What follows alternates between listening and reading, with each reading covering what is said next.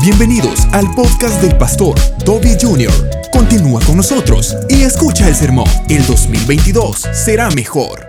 Es difícil decirlo y es difícil creerlo. Porque nosotros normalmente el hombre natural anda por vista, pero el hombre de Dios que dice la Biblia no anda por vista, anda por fe. Vaya, esa es la clave del sermón. Todo el resto es puro turrón. Si usted y yo andamos por vista, las cosas no pintan bien. Si usted no me cree, véase mañana en la mañana en el espejo. Las cosas no pintan bien. Le voy a dar un testimonio, hermano. Después de los 50, todo se sale del lugar. Amén. Y algunas cosas que eran, ya no son más. ¿Ah? Entonces, la ventaja de caminar en Cristo y de tener ese texto precioso en la mano es que hay una garantía de fiel cumplimiento. Pero si como cristiano decido andar por vista, nada va a ser posible. Amén, iglesia.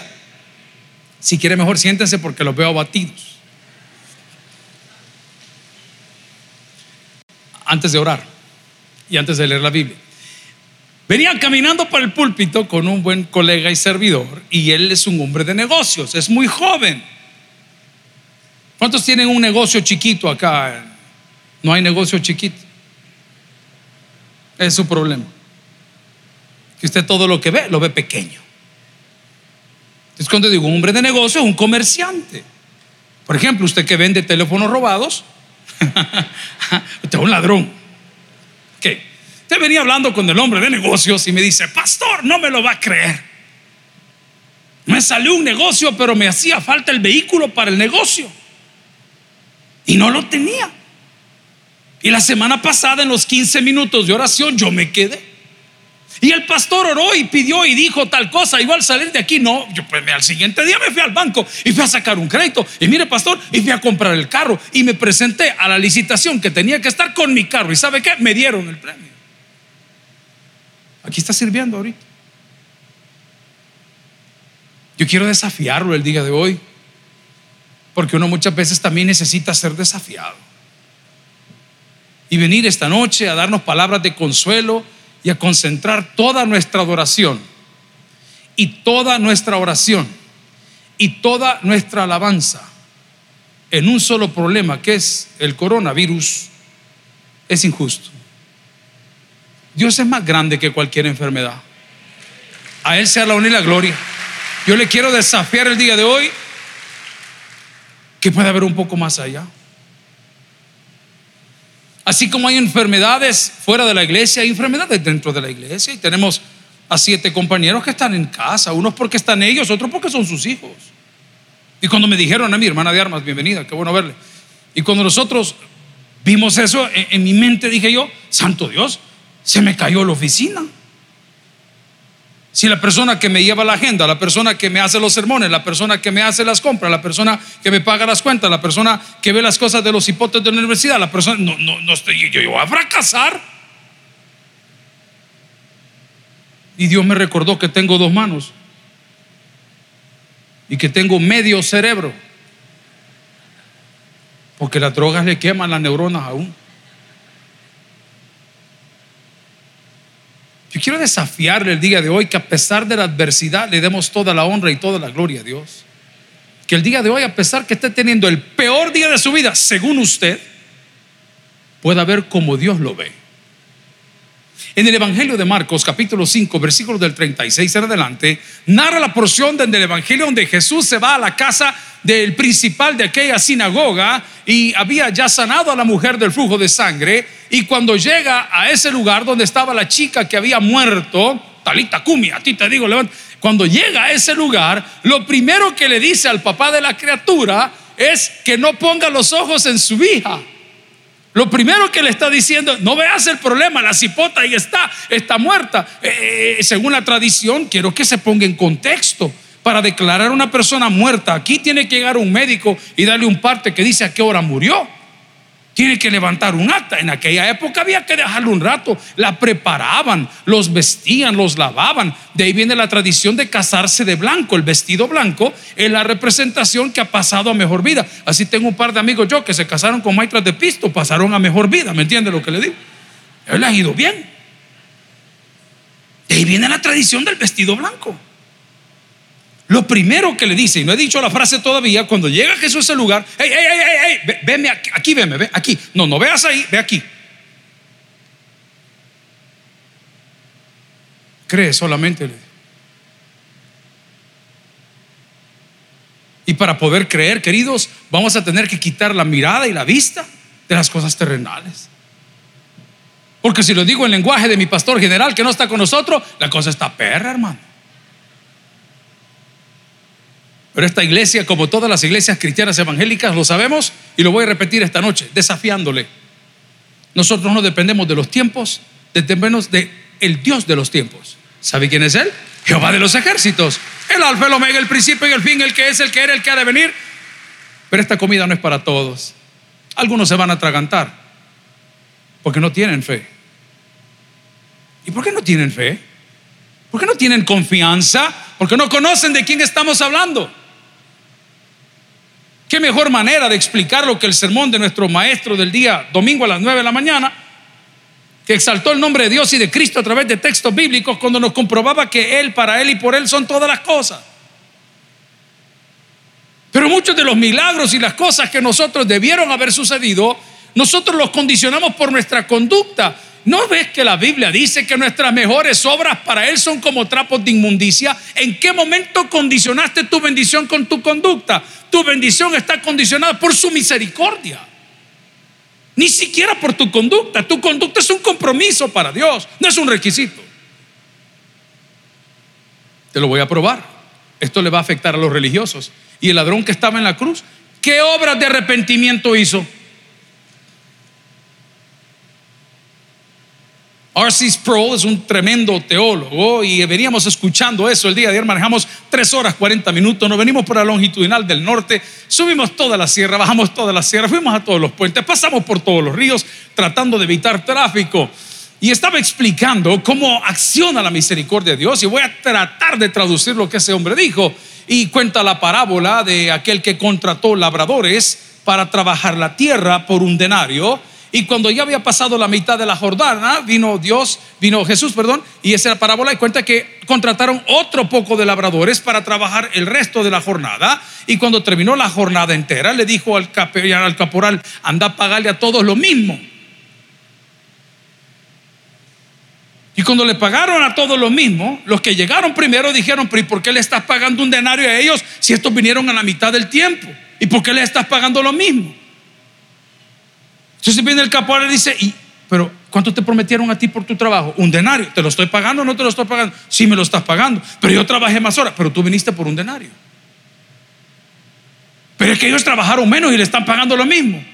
Y viene y dice, es que el dueño de la finca decide cuánto le va a pagar a cada persona. Dios decide a quién le quiere dar y a quién no le quiere dar. No es ni por tus obras, ni porque yo predique más, ni porque predique menos. A mí me han preguntado que si me paga más o se paga menos por pegar una manejada e ir a dormir a un lugar ajeno donde tengo que comer lo que hay y ver lo que hay. No, hermano, es algo que le nace a uno. No te van a dar más ni menos coronas por ir. Porque Dios no ve tus frutos. Dios, los hombres ven tus frutos. Dios ve las intenciones de tu corazón. El día de hoy yo quiero, I need to dare you retarlo a que quite sus ojos del problema y que pueda entender que el problema que está sucediendo hoy es porque Dios tiene cosas mejores mañana. Si eso es para Dios, déselo de corazón. Se lo voy a explicar. Uno de los sinvergüenzas que más problemas y peor me ha tratado a mí aquí, de mi equipo de trabajo inmediato, vino a pedir una recomendación de trabajo el día de hoy. Mana Patti estaba en esa reunión y nuestra abogada estaba en esa reunión y lo primero que le pregunto, ¿tengo que darle yo la recomendación? Sí, me dijo, la ley lo requiere. ¿Ah? Denle la recomendación. ¿Y qué debe decir la recomendación? que aquí laboró. Todavía me duele cómo nos trató de mal. Malísima persona, mala. Pero les quiero presentar a la gente que está a cargo hoy. Pastor, no hay quien toque la guitarra en el penal. Yo voy, dijo el muchacho. ¿Y que vos tocas la guitarra? Sí, pastor, soy ministro de alabanza. Ah, sí. Mira, fíjate que no vino el, el batero porque anda bateando con una niña. Ah, le voy a tocar la batería yo. ¿Y que sos batero? Sí, pastor, me dijo. Mira, vamos a dar estas cosas para la gente y para su familia, para que. Y aparece en la lista. ¿Y este por qué está aquí? Si es casado también.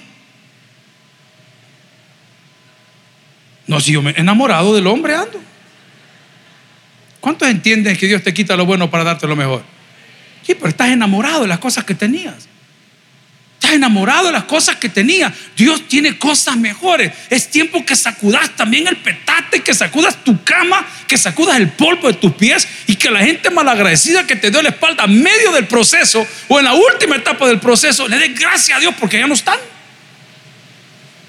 Pero no podemos.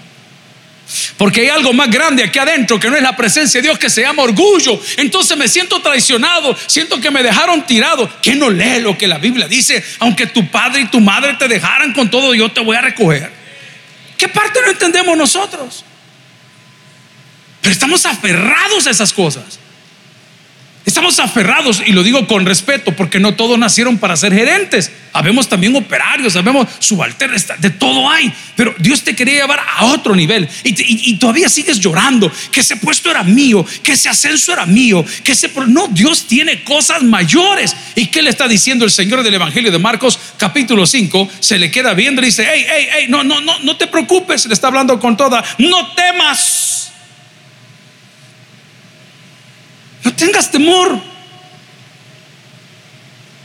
Cada vez que nuestro pastor general nos hablaba a la oficina de él o nos llamaba, hermano, a mí me temblaba todo. Los martes y los viernes teníamos reunión y los martes y los viernes en la tarde a las cuatro reunión de construcciones con los ingenieros y con fulano y tal. Y había que cada vez que ese hombre decía, tenemos reunión, vénganse a mi oficina. Ay, hermano, yo decía, santo Dios. Y ya llegaba uno, ¿verdad? Con las ofrendas de paz a tirarle al César ahí, pétalos de rosa y todas las tonteras. Y ya decía él, no te preocupes, si para darte un aumento te he llamado, pero de trabajo, hermano. Amén. Leamos la palabra del Señor. Estoy en Marcos capítulo 5, versículo 36. Si lo tiene, me dice un fuerte amén. Pero Jesús, luego que oyó lo que se decía, dijo al principal de la sinagoga, no temas. ¿Qué más le dijo? ¿Ah? ¿Qué pide Dios de nosotros el día de hoy? Que quitemos nuestra vista de lo que está ahí. Es que el Señor dice, no te está diciendo que no está sucediendo. No le dijo, tu hija está viva. No, le dijo, está bien muerta. Pero quita los ojos de eso. Y la gran pregunta del día de hoy es, ¿y dónde los pongo? ¿Nunca ha discutido usted con un amigo, con una mujer que le dice, ay, qué mirada? ¿Y qué contesta la grosera? Solo estos ojos tengo. Típico, era salvadoreña. Esa mirada es de muerte, eso es que yo solo así miro. O le dice usted a la persona, mira, te cambió la elección. No, yo así soy. La pregunta es, ¿a dónde pongo mis ojos? Estaba hablando con un buen amigo y me dice, mira, no me lo vas a creer. Si es que diciembre fue espectacular. Ah, le digo, ¿y por qué? Y no voy entrando a un almacén, pues. Y yo que entro al almacén. Y veo a mi papá que entra al almacén también. Vaya, qué bueno, te dio tu regalo. No, me dijo, si va con otra familia. Y la pregunta el millón, porque uno es prudente, pero investigativo. ¿Y qué hiciste? No, me dijo. Mejor me hice un lado y no dije nada. Me estás hablando en serio. Yo hubiera llegado, buenas, buenas, lo tengo, me lo merezco, te. Amén. Ayer me mandaban, ayer me un, un meme bayunco que está el niño con el papá haciendo la tarea. Le dice, papi, quiero un nuevo iPhone. Y entonces el papá, haciendo el problema matemático, le pregunta, ¿cuál es la respuesta? Y le dijo el nombre de la amante. Y el papá le dijo, ¿lo quieres con estuche?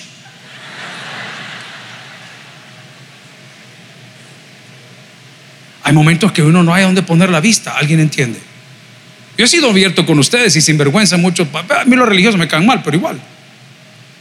Les he contado cuando he hecho bodas que es extremadamente incómodo estar casando a una muchachita con un escote hasta el ombligo. Es terrible.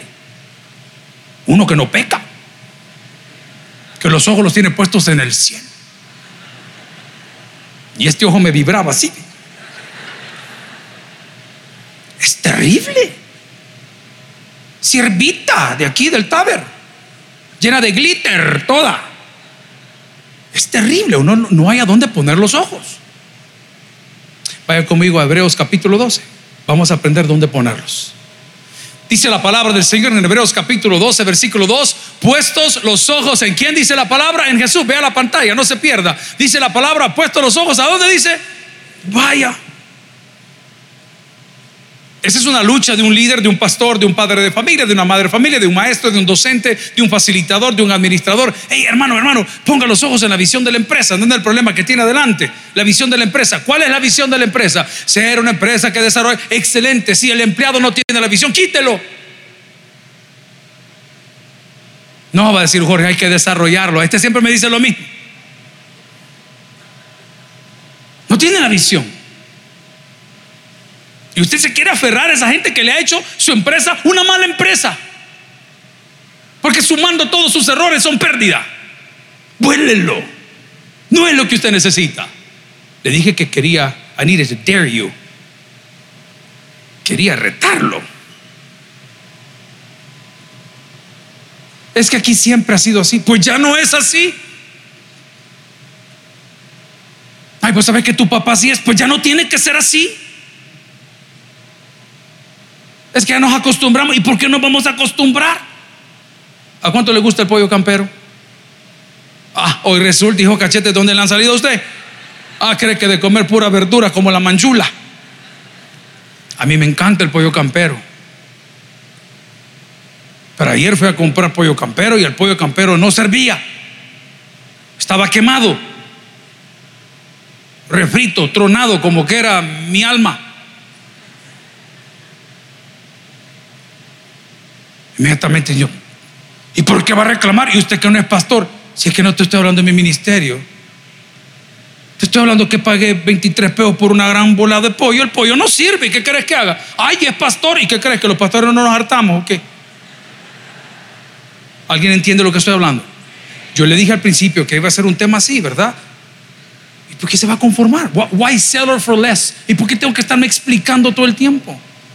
Eso es soberbia. No, papá, no es soberbia. Ay, su vida es tan rutinaria, su vida es tan aburrida. Eso es lo que hace a los hijos de Dios hijos de Dios. El triángulo del éxito de su trabajo, a su casa, a su iglesia, Dígame ¿qué, qué requiere la pandemia ahorita, vaya señores. ¿Quieren parar la pandemia? ¿Cómo la vamos a parar, hermano? No, usted va a todos lados, pero la iglesia no viene, porque aquí le puede dar coralillo. Y las abuelitas que no saben, ¿y qué anda dando? Un, nicrón, el nicrón.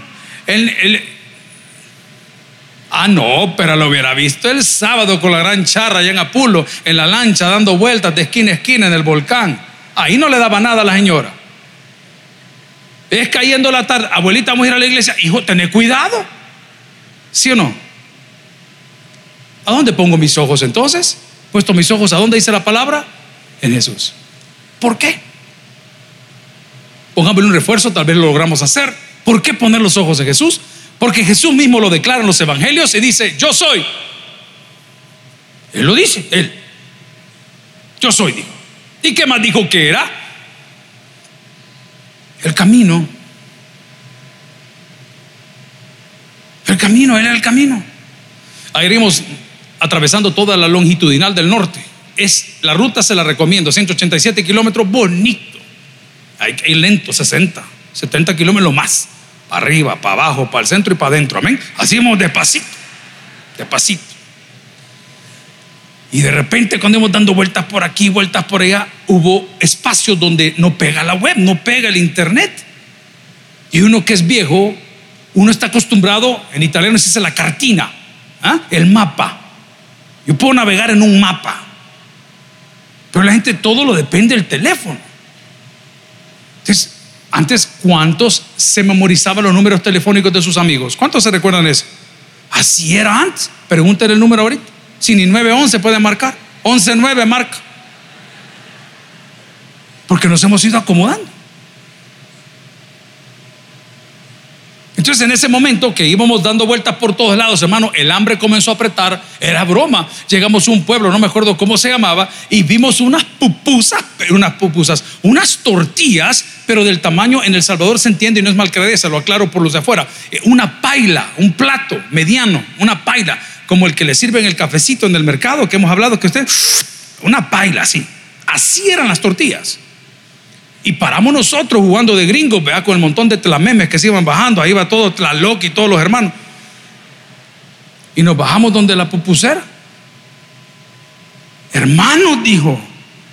Y el Osni, que es bien simpático para hablar y para molestar, le dice: Hermanita, le dijo, véndanos unas, unas tortillas. Ya no hay, nos dijo. Ya, ¿Cómo que no hay? Ya estaban como siete y un gran barril así de masa. Ya no hay, nos dijo. Pero es que solo queremos un dólar de tortillas. No, es que todas están vendidas, nos dijo. En mi vida me habían negado una tortilla, hermano. Y se lo digo en serio. Ya no hay. No, hombre, madrecita, le dice Loni, así, no, hombre, madrecita si el pastor tiene hambre, imagínense la gracia. Pero este es el testimonio que a ver qué cara de chucho tenía yo. Que la señora me dio una tortilla de este tamaño y un poco de cuajada.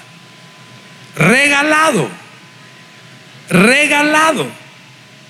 No tenga, le dijo. A los demás no les dio nada. Por indios.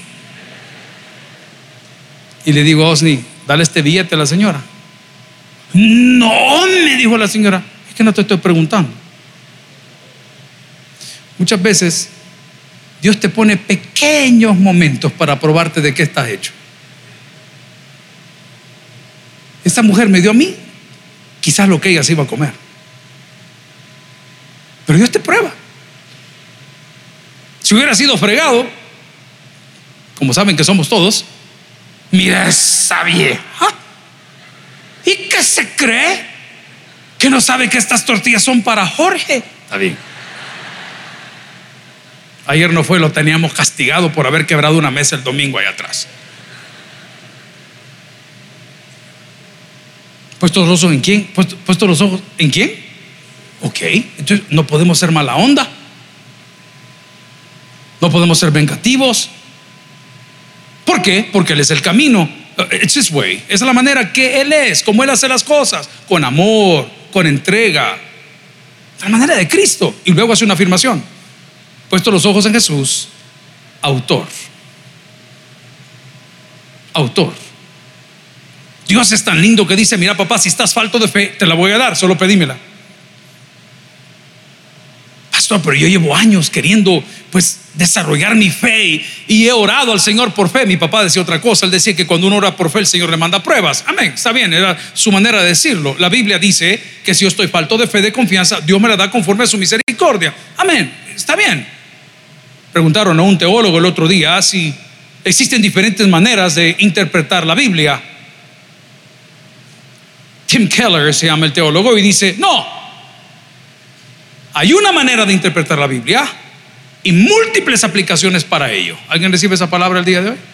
Ojo, cuidado con eso. El autor, puesto los ojos en Jesús, el autor. Ya no solo dice que es el camino, Hebreo dice es el autor de la fe. O sea, el papá de la confianza. Él es el mero mero de la confianza. Pero ¿y cómo puedo desarrollar yo mi confianza? Porque la he perdido. ¿Y por qué la perdí? Por una mentira, perdí la confianza porque ignoro con quién estoy hablando, perdí la confianza por una falsedad que descubrí, perdí la confianza en la persona por la actitud que tiene, perdí mi confianza por rumores que he escuchado de la persona, perdí la confianza por el chambre que le han hecho a la persona, perdí la confianza por terceros que dicen que dijo. Pero recupero mi confianza cuando a esa persona le dedico tiempo.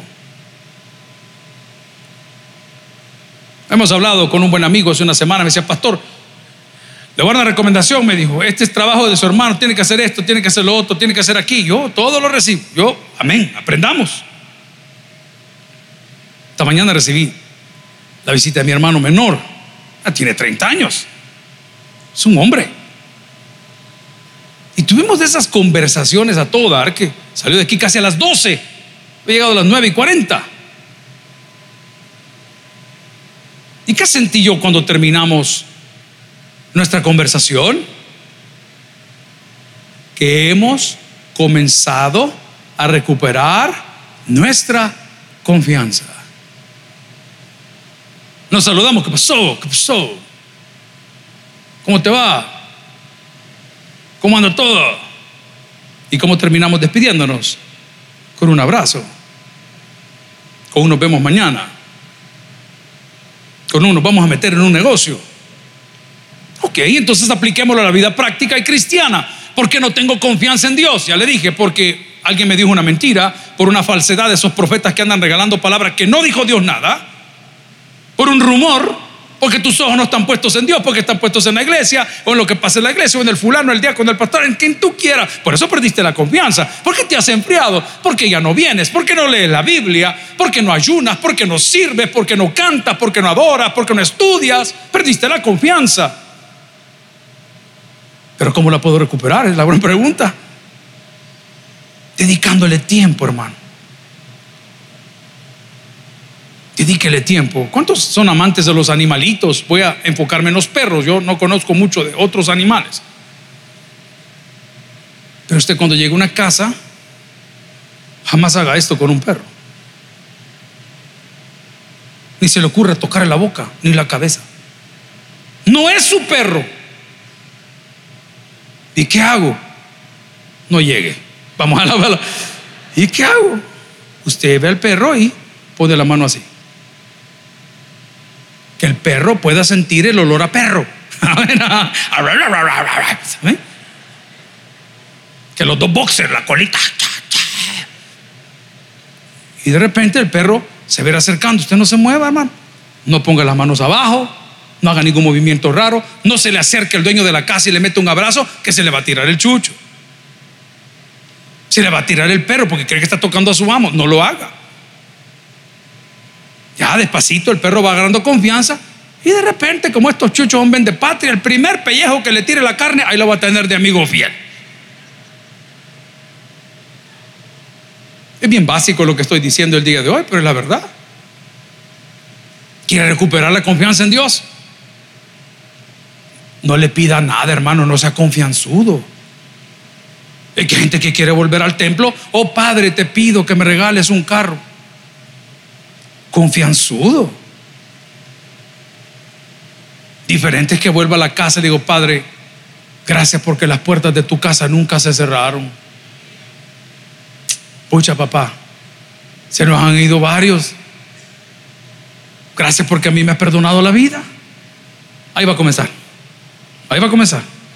De repente, con el tiempo que usted va pasando en oración, despacito, ya la confianza va creciendo. Mira, papá, de los tres hijos tengo, uno de ellos tiene más confianza que los otros. No anda con tanta vuelta. Le pide las cosas como son. A mí las mentiras me caen mal, a mí los cuentos de hadas me aburren. Papá, fíjate que tenemos un trabajo en grupo en el Tunco y queremos ver si, si me ayudas a irme para allá, pues porque no hay transporte por la pandemia. Y si me prestas tu hielera porque bien cara la bebida allá diferentes que mí. Mira, papá, quiero ir con mis amigos, quiero disfrutar y te prometo que estoy aquí a las 10. Dale, hijo, y me traes algo. ¿Me entiende la palabra confianza? Puesto los ojos en Jesús, autor y, aquí viene la segunda, consumador de la fe. O sea, que el que va a cerrar el pacto, el que va a cerrar el trato, el que va a cerrar tu bendición, no va a ser nadie más que Él. Ve ahora la foto grande, the big picture. La mujer del flujo de sangre en Marcos capítulo 5 fue sana. La gente lo apretaba, lo molestaba, el otro estaba rogando, venite a mi casa, mi hija está muriendo, se murió, ya se va a morir. Y él entra a la casa y dice, no temas, cree solamente. Quita tus ojos del problema y pone los ojos aquí. Estaba hablando ese hombre en ese momento con el Cordero de Dios que quita el pecado del mundo, con aquel que había sido enviado por Dios para pagar el precio nuestro, pero en ese momento el papá estaba aferrado a la muerte de la niña, a la muerte de la niña, y sabe que le iba a dar el Señor doble bendición. La iba a vivificar y la iba a bendecir con algo que solo Dios nos puede dar. Vida eterna. La pregunta de esta noche, querido, es, ¿vamos a seguir aferrados al pasado? Vamos a seguir extrañando a esa gente que sí estuvo contigo, caminó contigo, te conoció, compartió contigo, ayudaste en su mesa, ellos te ayudaron a ti. ¿Vas a perder tu tiempo o vas a decidir el día de hoy quitar los ojos de eso y poner los ojos en Jesús? Que Dios te quiere llevar a otro nivel. Voy a ser bien liberal en lo que voy a decir. Eso incluye parejas. Ahí se la dejo. Jamás creció, jamás nada. Y de repente cuando conoces una persona que te vuela la cabeza y comienzas a ver y dice, pero Señor, ¿qué está pasando? Señor, te dije, te dije.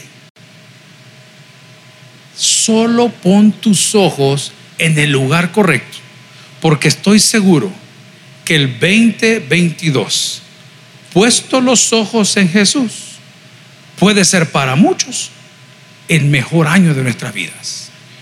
Estoy seguro que si el día de hoy le dedicamos tiempo, esfuerzo, interacción y paciencia a nuestra relación con Dios, Dios te habrá quitado lo bueno para darte lo mejor. Termino diciendo, el que tiene oídos para el que oiga, vamos a orar en esta noche. Si el mensaje ha impactado tu vida, puedes visitar www.tabernaculo.net y sigamos aprendiendo más de las enseñanzas del pastor Toby Jr. También puedes buscarlo en las redes sociales, Twitter, Toby Jr. Taber, Instagram, Toby.Jr., Facebook, Toby Jr. y en YouTube, Toby Jr. TV.